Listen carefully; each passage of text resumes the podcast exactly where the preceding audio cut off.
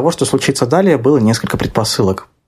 Во-первых, летом 2018 года я как-то очень плотно подсел на творчество Рэя Дугласа Брэдбери, американского писателя-фантаста. Среди рассказов и романов Брэдбери я обнаружил фрагмент его интервью изданию «Иностранная литература». И тут же полез смотреть, что это за материал был такой.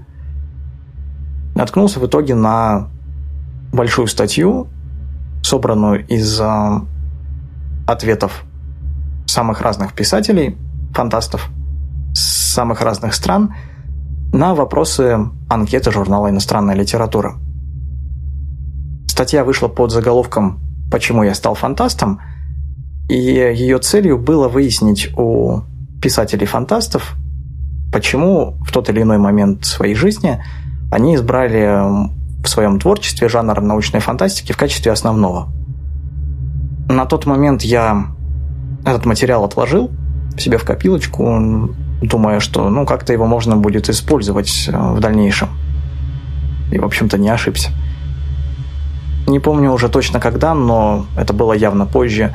Я наткнулся в Твиттере на тред одного пользователя, который попросил своих читателей перечислить под его твитом темы самых дурацких их научных исследований. Одна из пользовательниц в этом треде написала, что однажды она работала над исследованием, цель у которого была примерно такая же, как и у журнала «Иностранная литература», когда они брали интервью у писателей-фантастов. Выяснить, почему те или иные писатели работают именно в жанре научной фантастики. Но что позабавило меня на тот момент, так это итоговый результат ее научного исследования, который звучал примерно так. Писатели-фантасты пишут научную фантастику и занимаются именно ей, просто потому что, ну, такие они люди. И после этого треда я как-то все увереннее стал относиться к тому, что идея сделать из интервью журнала «Иностранная литература» что-то такое целостное и весьма информативное, как мне кажется, она как бы сама по себе довольно неплоха. Окончательно я удостоверился в том, что нужно сделать какой-то отдельный подкаст или материал, когда наткнулся на музыку проекта, точнее, наверное, это даже уместнее назвать группы сибирской, что немаловажно для меня, под названием «День космонавтики». Идея этой группы состоит в том, что она выпускает по одному релизу в год, преимущественно это мини-альбомы, и релиз их мини-альбомов случается в День космонавтики, то есть 12 апреля – Спешу напомнить тем, кто давно не смотрел в календарь, что 12 апреля было ровно два дня назад, и сегодня, 14 апреля, я хочу посвятить час музыке проекта «День космонавтики» и тому самому материалу, сотканному из интервью самых разных писателей-фантастов, самых разных стран. Но, к сожалению, в час я не уложусь, если буду читать статью полностью. Поэтому выберу наверное, самые лакомые кусочки из этого интервью, основываясь на собственном знании тех или иных писателей. Потому что с некоторыми, честно говоря, я не очень знаком, поэтому возьму самых знаковых, по моему мнению, опять же, и сегодня как-то попытаюсь передать их мысли по поводу того, почему они занимаются именно научной фантастикой. Это комната отдыха на то же радио. И вы в ней.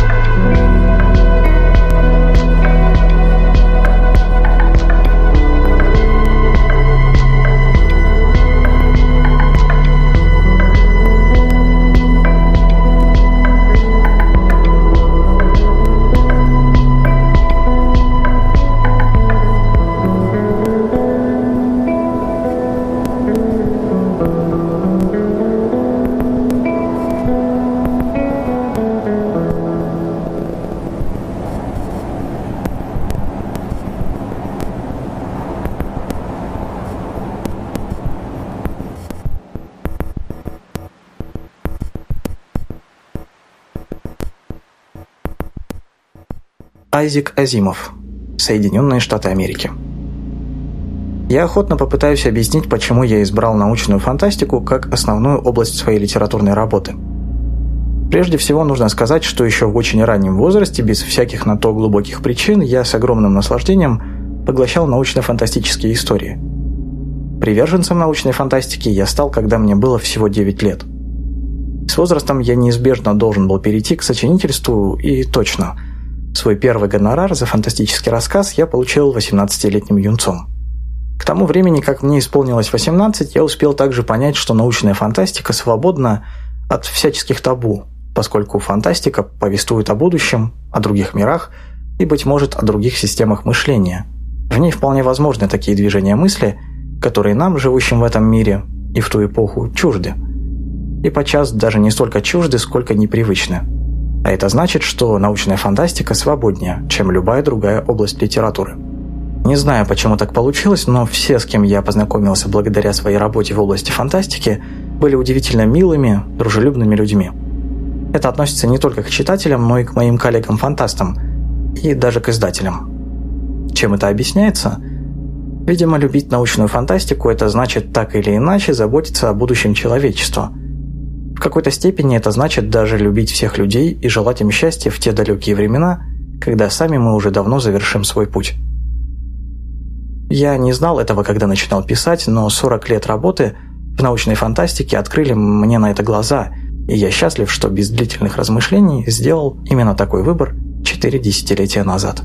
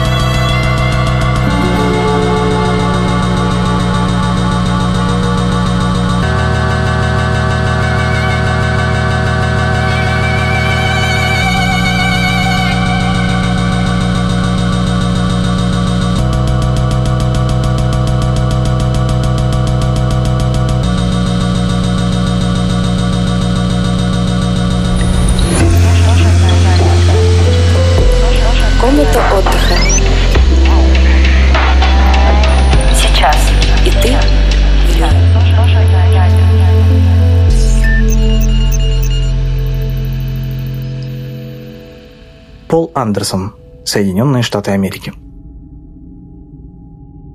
Боюсь, что я не смогу назвать конкретных причин, побудивших меня стать писателем-фантастом. Не помню, чтобы я когда-нибудь принимал решение им стать. Я защитил диплом по физике и намеревался посвятить себя науке. Я всегда с удовольствием читал научную фантастику и для развлечения сочинял фантастические рассказы, но был очень удивлен, когда их напечатали. Лишь со временем мне открылось, что литература – мое истинное призвание – с того времени я написал уже немало как в области фантастики, так и в реальных жанрах.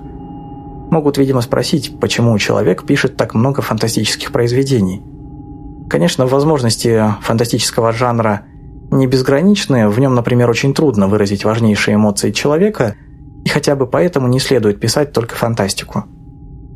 Но, с другой стороны, фантастика имеет и свои большие преимущества. Она может сообщить читателю чувство необъятности, красоты – и возбуждающей таинственности Вселенной. Она способна придать человеческое значение любопытным умственным выкладкам, таким, например, как подробная характеристика какой-нибудь из непохожих на Землю планет. Создавая приемами литературы намеренно упрощенные социальные ситуации, она может выразить авторское понимание социального механизма и, быть может, предложить думающему читателю одну-две новые идеи – Наконец, научная фантастика, выступающая как служанка науки и техники, может принести известную пользу и обществу. Разумеется, непосредственный педагогический эффект даже наиболее тщательного в описаниях рассказа крайне незначителен. Фантастика – это не метод изложения фактов, но она может дать широким кругам публики известное понимание науки и техники как прекрасной человеческой деятельности. Во всяком случае, в США многие ученые и инженеры – признают, что научная фантастика первой вызвала у них интерес к той области, которая впоследствии стала делом всей их жизни.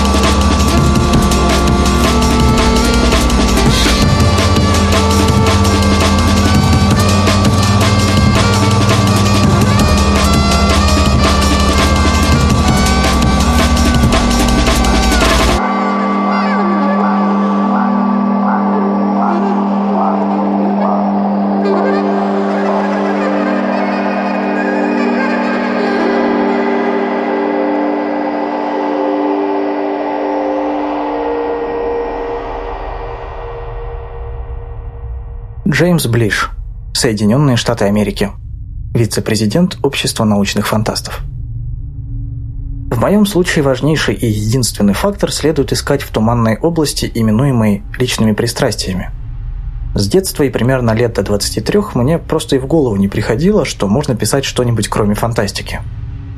Правда, в дальнейшем, мне сейчас 45 лет, я написал немало и в других жанрах и формах, от поэзии до исторического романа. И все же научная фантастика по-прежнему полна для меня очарования. Видимо, одна из причин этого неослабевающего интереса в том, что научная фантастика позволяет описывать стоящие перед человеком проблемы и его переживания, так сказать, в почти чистом виде. В своих лучших образцах научная фантастика – это литература предельных ситуаций, причем ситуацию выдвигает не общество и не история, а сам автор, руководствуясь соображениями наиболее выразительной характеристики своих героев, не испытывая никаких ограничений, если не считать границ научно возможного – даже принцип научной вероятности здесь не обязателен. Независимо от своей эстетической ценности, научная фантастика может выполнять и социальную функцию. Ее тема – это прежде всего воздействие науки и техники на каждодневную жизнь человека. Об этом воздействии почти совсем не говорится в других областях современной литературы. Ныне мировой технический прогресс идет такими темпами, что его можно назвать экспоненциальным, но гуманитарные науки и искусство обычно даже не пытаются осознать этот факт а просто закрывают на него глаза. Поэтому важна сама постановка вопроса научной фантастикой, ибо она дает читателю представление о характере общества, в котором он живет. Мне кажется, однако, что приведенные соображения – это лишь обобщение чего-то гораздо более глубокого, и можно сказать, что подлинная причина моего увлечения фантастикой коренится в области психологии, в которой я смыслю так же мало, как и всякий другой человек.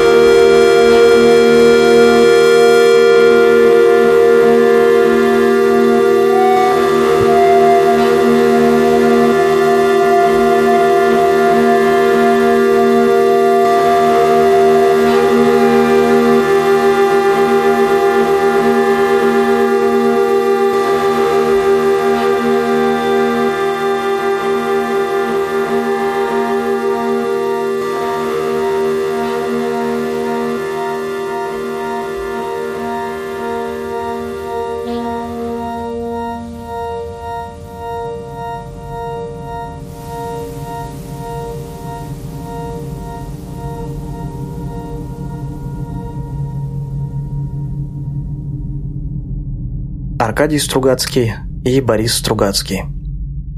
Союз Советских Социалистических Республик. По-видимому, каждый литератор старается передать читателям свои мысли и чувства по поводу интересующей его проблемы так, чтобы читатели не только восприняли эти проблемы как важные и насущные, но и заразились бы интересом автора. По нашему мнению, каждое конкретное произведение литературы и искусства непременно имеет две стороны – рациональную и эмоциональную. Потребитель духовной пищи, читатель, зритель, слушатель должен воспринять обе стороны, иначе нельзя сказать, что автор выполнил свою задачу. Фантастика, если рассматривать лучшие ее образцы, обладает особой способностью заставить читателя и думать, и чувствовать. Как литература рациональная, фантастика успешно вводит думающего читателя в круг самых общих, самых современных, самых глубоких проблем, сплошь и рядом таких, которые выпадают из поля зрения иных видов художественной литературы. Место человека во Вселенной, сущности, возможности разума, социальные и биологические перспективы человечества и так далее. В наше время задача литературы, как нам кажется, состоит не только в исследовании типичного человека в типичной обстановке. Литература должна пытаться исследовать типичные общества, то есть практически рассматривать все многообразие связей между людьми, коллективами и созданной ими второй природой. Современный мир настолько сложен, связей так много и они так запутаны, что эту свою задачу литература может решать только путем неких социологических обобщений, построением социологических моделей, по необходимости упрощенных, но сохраняющих характерные тенденции и закономерности. Разумеется, важнейшими элементами этих моделей продолжают оставаться типичные люди, но действующие в обстоятельствах, типизированных не по линии конкретности, а по линии тенденций – так, в «Машине времени» Уэллс типизирует современный ему капиталистический мир не по линии конкретности, как это делали Золя, Горький, Драйзер, но по линии присущих тому времени главных тенденций капитализма. Как литература эмоциональная, фантастика обладает свойством с максимальной силой воздействовать на воображение читателя. Прием введения фантастического элемента, даже если фантастическое произведение трактует классическую литературную проблему – обостряет и концентрирует эмоции автора, а значит и читателя. Фантастический элемент служит неким катализатором, в присутствии которого реакция читателя на читаемое протекает особенно бурно. Так, в романе «Человек-невидимка» Уэллс концентрирует ненависть и презрение к буржуазному мещанству с такой силой, как ему, на наш взгляд, никогда не удавалось больше в его антимещанских реалистических произведениях. Глубина и широта мысли, обостренная эмоциональность эти свойства фантастики, будучи осознанны, привлекали крупнейших писателей на протяжении всей истории литературы. Эти же свойства, в меру своих сил и способностей, стараемся использовать в своем творчестве и мы.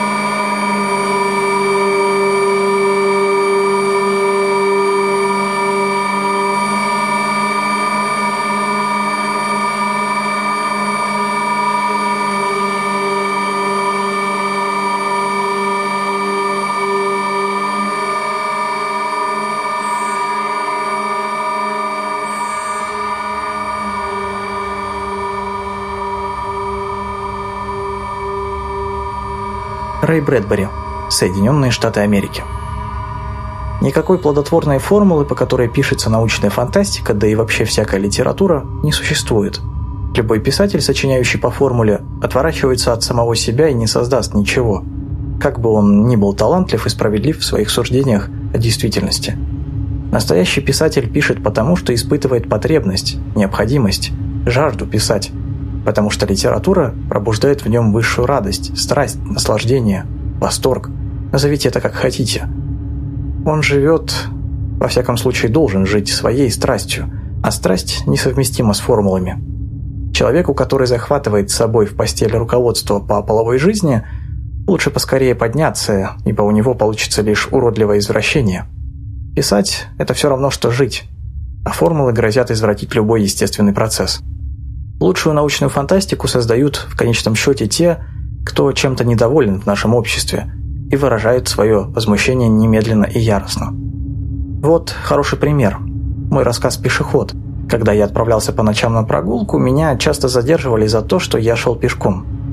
Меня это выводило из себя, и я написал рассказ о будущем мире, где все, кто осмелится пройтись ночью по городу, объявляются преступниками.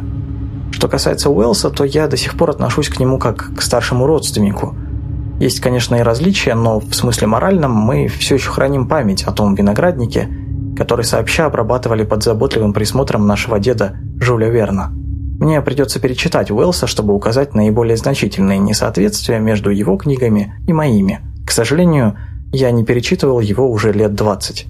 Зато Жюля Верна я в последние 4 года читал много и понял, что в жилах моих течет кровь точно той же группы, как и его кровь. О себе я могу сказать, что я безусловно и прежде всего моралист, поскольку с каждой новой созданной нами машиной вновь и вновь возникают моральные проблемы. По мере того, как новое изобретение заполняет мир, требуются новые законы, контролирующие его приложение. К самим машинам понятие морали не относится, но иногда способ, каким они созданы и сила в них заключающаяся, вызывают у людей поглупение или умопомешательство и пробуждают зло. Среди самых либеральных людей нашего времени есть такие, что становятся демонически безжалостными, едва сядут за руль автомобиля. Среди величайших консерваторов такие, что стоит им нажать на стартер, и они делаются безудержными разрушителями и в неистовстве своем несут смерть. Как-то в Лос-Анджелесе в Институте искусств я попросил конструкторов придумать автомобиль, который не побуждал бы людей демонстрировать свою удаль всякий раз, как они оказываются на месте водителя – как заставить человека не использовать маниакальную энергию, заключенную в спортивной машине? Вот где точка пересечения морали и конструкции, металла и человеческого умения. Вот где все это сходится, сталкивается и часто ведет к разрушению. Не исключено, что нам следует понизить мощность глушителя или увеличить вибрацию. Пусть людям кажется, что они делают 80 миль в час, хотя скорость не будет превышать 40. Проблема остается нерешенной – мы должны решить ее. Архитектура точно так же имеет отношение не только к строительству, но и к морали. Дома будущего должны стать такими, чтобы люди, пользуясь ими, чувствовали себя людьми, а не затравленными животными. Вот где материал для хорошей фантастики. Что касается других писателей-фантастов, мне кажется, что моральные проблемы для них тоже неизбежны. Эти проблемы возникают, едва у изобретателя мелькнет первая мысль о будущей машине – Задолго до того, как паровоз пересек прерию и добрался до западного побережья, любой писатель, дай он себе труд подумать об этом хотя бы час, мог бы предугадать все последствия такого события для человека. Из десяти современных фантастов в девяти вы различите моралиста.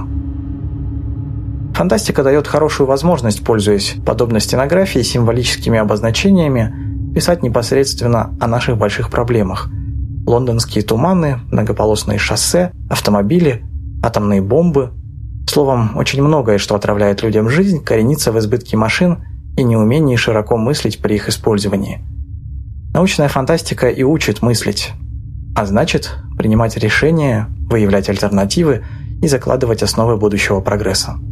Мой любимый писатель-фантаст Жюль Верн, ибо он был одним из первых и до сих пор остается одним из лучших – этот писатель обладал воображением, моральным чувством и отличным юмором. Каждая его новая страница вдохновляет. Читая его, гордишься, что ты человек. Он испытывает человечество тестами, он предлагает ему взмывать в воздух, ухватившись за шнурки собственных ботинок. Он уважает старомодную добродетель – умение трудиться.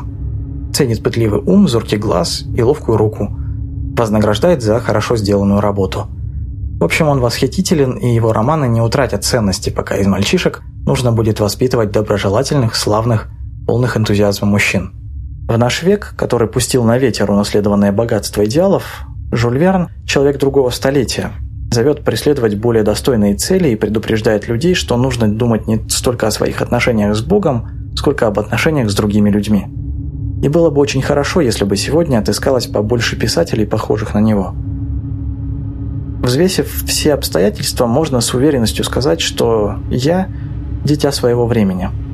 Конечно, все мы дети своего времени, но я особенно чувствую, что это я копался в моторах, пачкая лицо машинным маслом. Это я бродил по кладбищам, потерпевших аварию автомобилей. Это я направлял железную руку, чтобы зачерпнуть горсть солнечного пламени в чашу и доставить его с разведчиками солнца на Землю. Это я дышал и пропитывался дымным, прекрасным воздухом нашей цивилизации. Тело мое появилось на свет в Окегине, но за долгие годы химия больших городов изменила его состав и преобразила мой дух – Наука совершила насилие над нашей землей, но она засеяла ее с любовью. И все мы – естественные продукты этого посева и этого жестокого насилия. Наша эпоха создана для научной фантастики. Я считал бы, что лишился разума и потерпел творческое банкротство, если бы перестал замечать ту электрифицированную дорогу, по которой несет нас и всю нашу путаницу к будущему – мы живем в том мире, макет которого я разглядывал в 1933 году через стекло на Чикагской ярмарке и шесть лет спустя на Нью-Йоркской. И я могу сказать, что научная фантастика влечет меня не сама по себе, а скорее как возможность обнажить в фантастической форме пружины, которые, сжимаясь и разжимаясь, приводят в действие механизм нашего существования.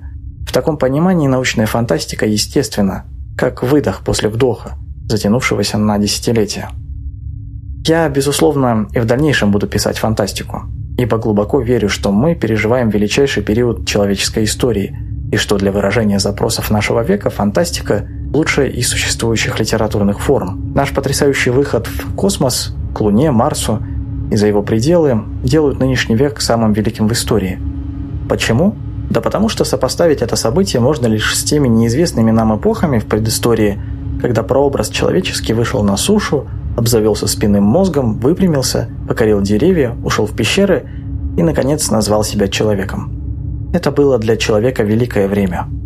А теперь он отрастил огненные крылья, чтобы жить в воздухе за пределами Земли, в неведанной атмосфере далеких миров. И началась поразительная новая эра, которая отбросит и изменит, преобразует и обновит все формы мышления, все способы созидания, которые существуют в мире, вот на этот час этого города – чтобы не погибнуть безвозвратно, литература должна идти в ногу с веком. А сейчас век машин, которые являются идеями, облеченными в металл и усиленными электричеством. Накопленные людьми философские представления отказываются им подчиняться, но укращенные машинами, они вновь могут стать друзьями. Об этом нужно писать. Нужно писать о человеке, слившемся с придуманными им самим приспособлениями, потрясенном или раздавленном ими. В то же время я надеюсь при случае написать новые книги об Ирландии, где я жил почти год, и об Иллинойсе, штате, в котором прошло мое детство. Я стану рабом того, что сумеет захватить меня. Пусть существо мое говорит все, что захочет. У меня достанет ума хранить молчание, слушать и записывать услышанное. Давайте вообразим, что я совершаю на машине времени путешествия в минувшие века – в Багдаде я пошел бы гулять по рыночной площади и заглянул бы на улочку, где сидят старики, рассказывающие сказки. Вот там, среди заслушавшихся мальчишек и старых рассказчиков, я и хотел бы занять свое место, чтобы тоже рассказывать, когда придет моя очередь. Потому что это старая традиция, замечательная, добрая старая традиция. И если лет через сто на мою могилу придет мальчишка и карандашом напишет на плите «Здесь лежит человек, который рассказывал сказки», я буду счастлив. О другом имени я не прошу.